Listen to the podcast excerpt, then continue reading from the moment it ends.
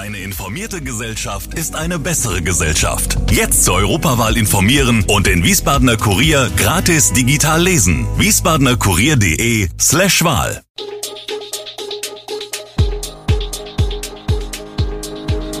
Gude, unser morgendliches News Update. Das Wichtigste aus Wiesbaden für Sie im Überblick. Guten Morgen aus Wiesbaden an diesem 25. November. Organisierte Bettelei auf dem Wochenmarkt, belastende Ausrufezeichen im AWO-Prozess und warum Verbraucher am Black Friday vorsichtig sein sollten. Das und mehr gibt es heute für Sie im Podcast. Sind Sie auch schon auf dem Wiesbadener Wochenmarkt angesprochen und um eine Spende für die Suppenküche, die Tafel oder auch die Obdachlosenzeitung gebeten worden? In letzter Zeit sind vermehrt unseriöse Spendensammler auf dem Marktgelände unterwegs. Sie sind weder für eine Suppenküche, die es in Wiesbaden überhaupt nicht gibt, noch für die Tafel oder Obdachlosenzeitung unterwegs. Ihnen geht es ausschließlich um Bargeld. Unseriöse und zumeist auch organisierte Bettelei nennt man so etwas. Die Stadt verurteilt dieses aggressive Betteln, das im Gegensatz zu stillem Betteln am Straßenrand von den Ordnungshütern der Stadt mit einem Bußgeld geahndet wird. Allerdings sei es schwer, gegen unseriöses Spendensammeln vorzugehen, da in Hessen vor einigen Jahren die Genehmigungspflicht abgeschafft worden sei, sagt der Sprecher der Stadt. Vom Wochenmarkt zum Sternschnuppenmarkt.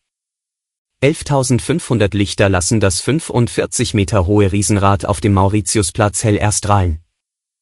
Die Weihnachtsbeleuchtung ist wegen der Energiekrise zeitlich eigentlich auf 16 bis 20.15 Uhr begrenzt. Beim Riesenrad und der benachbarten Winterstopp ist das allerdings anders. Denn sie seien als Ergänzung zum Sternschnuppenmarkt zu sehen und daher vom städtischen Energiesparplan ausgenommen. Da hier alles auf LED umgestellt wurde, sei die Beleuchtung laut Kongress und Marketing GmbH aber so energiesparend wie möglich. Die Familie Barth, die Winterstopp und Riesenrad betreibt, merkt die Kostenexplosion aktuell dennoch. Ein Riesenrad sei aber ein verhältnismäßig nachhaltiges Fahrgeschäft. Der Preis für eine Runde wurde trotz der gestiegenen Kosten nicht erhöht. Im AWO-Prozess wird der ehemalige CDU-Stadtverordnete Wolfgang Gores jetzt offenbar durch vier rote Ausrufezeichen auf einem Formular belastet. Der frühere Kommunalpolitiker und pensionierte Polizist ist wegen der Anstiftung zur Untreue angeklagt, seine 36-jährige Tochter wegen Beihilfe zur Untreue. Rund 53.000 Euro Gehalt hatte die studierte Ethnologin zwischen 2017 und 2019 von der Wiesbadener Arbeiterwohlfahrt kassiert, ohne je dafür gearbeitet zu haben. Gores soll seiner Tochter über Hannelore Richter ein Praktikum im Frauenhaus verschafft haben, das diese für ihr Studium absolvieren musste. Dieses brach die Frau ab, fertigte dennoch einen Praktikumsbericht an. Strafrechtlich relevant sei das nicht, belege aber die kriminelle Energie der Angeklagten, findet die Staatsanwaltschaft. Und lenkt in Sachen gefälschte Unterlagen den Fokus auf ein spannendes Detail. Die Unterlagen, die Goris Richter für seine Tochter übermittelt hatte, zieren vier rote Ausrufezeichen. Und das genau an der Stelle an der steht, dass Berufserfahrung im sozialen Bereich vorausgesetzt werde.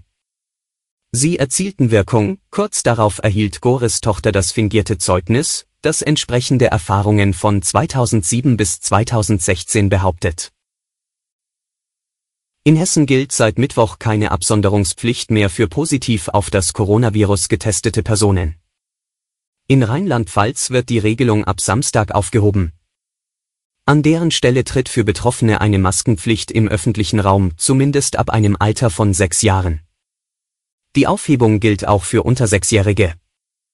Allerdings müssen Kinder in diesem Alter noch keine Maske tragen.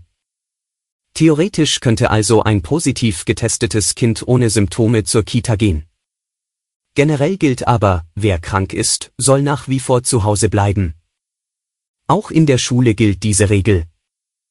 Wer hier allerdings positiv auf das Coronavirus getestet wurde, ist nach der neuen Regelung verpflichtet, außerhalb der eigenen Wohnung eine medizinische oder eine FFP2-Maske zu tragen. Spätestens nach zehn Tagen entfällt die Maskenpflicht in Rheinland-Pfalz, in Hessen wird eine maximal fünftägige Verlängerung bei andauernden Symptomen dringend empfohlen. Die wichtigste Zeit des Jahres hat für Schnäppchenjäger wieder begonnen. Rund um den Black Friday gibt es fast überall Rabatte. 69 Prozent der Deutschen wollen einer repräsentativen Umfrage der Wirtschaftsprüfungsgesellschaft PwC zufolge in dieser Zeit von den reduzierten Preisen profitieren.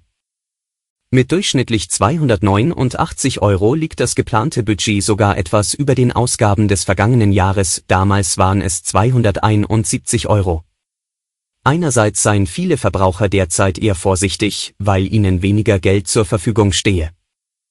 Andererseits wollten sie den Black Friday bewusst nutzen, weil sie weiter steigende Preise erwarteten, betont PwC.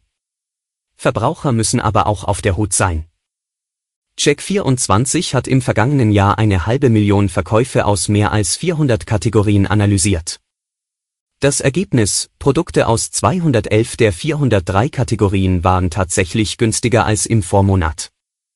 Knapp die Hälfte der Waren war am Black Friday allerdings teurer als zuvor. Dazu gehörten unter anderem Küchengeräte und Sommerreifen.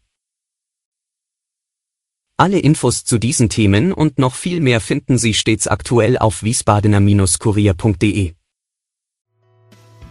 Gude Wiesbaden ist eine Produktion der VRM von Allgemeiner Zeitung, Wiesbadener Kurier, Echo Online und Mittelhessen.de. Redaktion und Produktion die NewsmanagerInnen der VRM. Ihr erreicht uns per Mail an audio.vrm.de.